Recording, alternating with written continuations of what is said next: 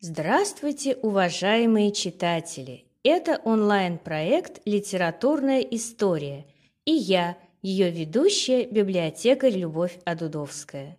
Что представляли собой ранние цивилизации? Как выглядели первые древние города и их жители? На эти и многие другие вопросы постараемся найти ответы в очередной серии выпусков литературной истории. Познакомимся с эпохой зарождения ранних цивилизаций, узнаем о том, как возникли первые города и совершим историческое путешествие в древнейший город Земли Иерихон. Сам термин «цивилизация» обычно применяется к народам, чья культура уже достигла определенного уровня развития. Этот уровень характеризуется изобретением письменности, созданием календаря, а также развитием крупных общественных образований, таких как селения и города, имеющие хорошо организованную систему управления – своды законов и монументальную архитектуру. Давайте вспомним, как возникли первые поселения. После того, как ранние земледельцы перешли к оседлому образу жизни, они начали строить для себя постоянные жилища из жидкой глины и соломы. Они стали также заниматься новыми ремеслами – чтобы сделать свою жизнь более удобной. После того, как люди начали вести оседлый образ жизни, у них появилась возможность сохранять свое потомство, и численность населения стала расти. Некоторые мелкие поселения достигли процветания и превратились в города. Однако – нам пока известно очень немного о жизни в городах, так как их раскопано еще слишком мало. Одним из древнейших является город Иерихон, который находится на территории современной Палестины. Дата его основания относится к восьмитысячному году до нашей эры. Древний иудейский историк и священник Иосиф Флавий, живший в первом веке нашей эры, называл эту местность плодороднейшей землей Иудеи или божественной страной. И сейчас при подъезде к Иерихону бросается в глаза контраст между выжженной пустыней вокруг и свежей сочной зеленью города, которая здесь растет благодаря мощи многочисленных подземных источников и зимних потоков, несущихся с близ лежащих гор. Именно благодаря источникам Иерихон что в переводе с арамейского означает «лунный», скорее всего и обязан своим появлением. Этот город стал одним из ведущих центров на важнейшем торговом пути.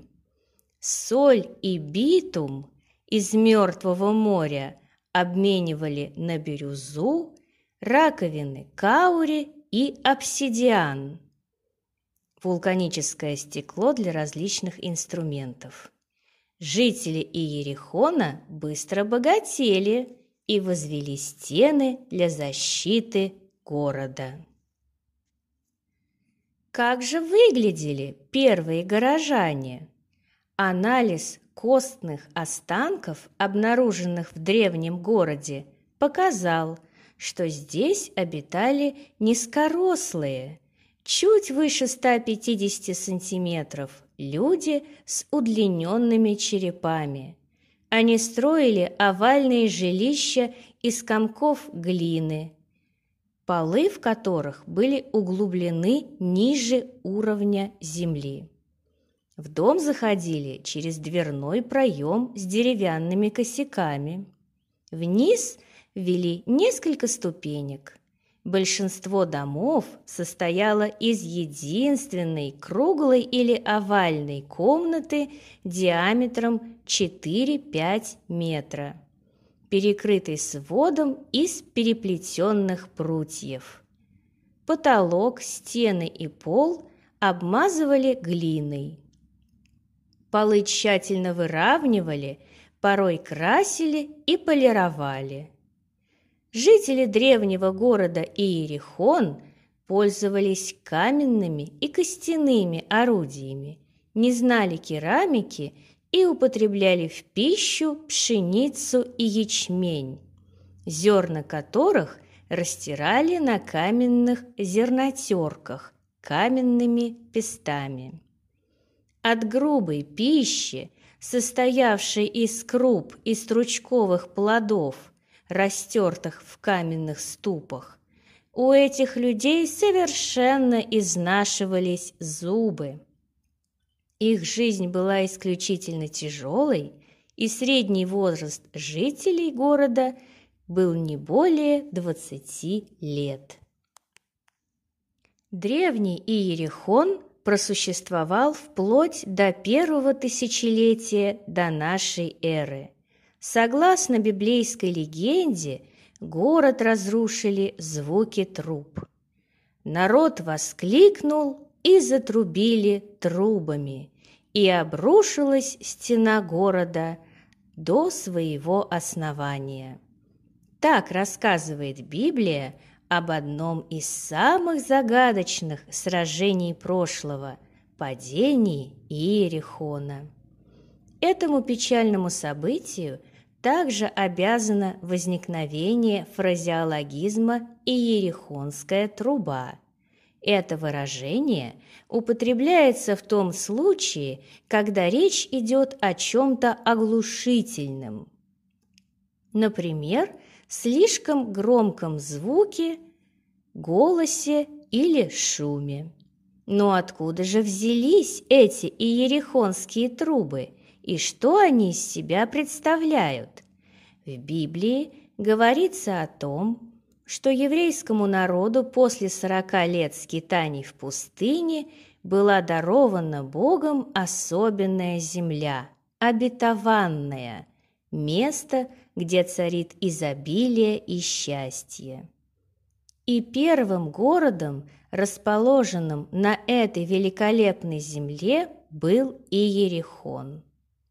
Для того, чтобы сокрушить неприступные стены, надо было обойти город шесть раз вместе со священными скрижалями, то есть законом из десяти заповедей. А на седьмой день священники стали дуть в ритуальные трубы. Семь раз под звуки труб – израильское войско обошло город. А затем по сигналу ритуального рога разом громко воскликнули сорок тысяч воинов. В этот миг совершилось чудо. Стены сотряслись до основания, обрушились, и израильтяне вошли в Иерихон. Однако существует и научное объяснение разрушения города. Ведь поверить в столь разрушительную силу звука непросто. Неужели можно создать некие устройства, от звука которых не спасут и самые толстые стены? Чем дальше продолжались исследования в этой области – тем убежденней становилось мнение исследователей о том, что еще большие разрушения, чем гром и грохот, могут нанести звуки, которые невозможно услышать человеческим ухом, неслышимые звуки. Дело в том, что мы с вами собственными ушами слышим лишь часть звука, то есть наши уши воспринимают акустические колебания. Диапазон восприятия колеблется примерно от 20 Гц до 20 кГц.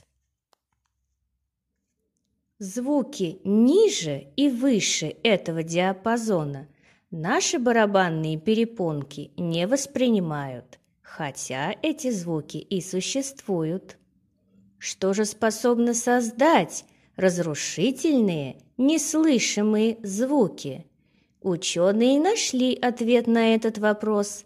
Природные катастрофы, такие как морской шторм и землетрясение.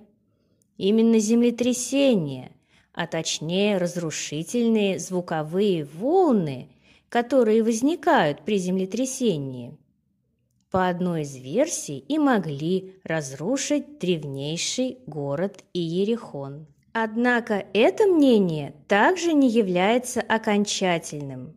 Загадка прошлого остается неразгаданной.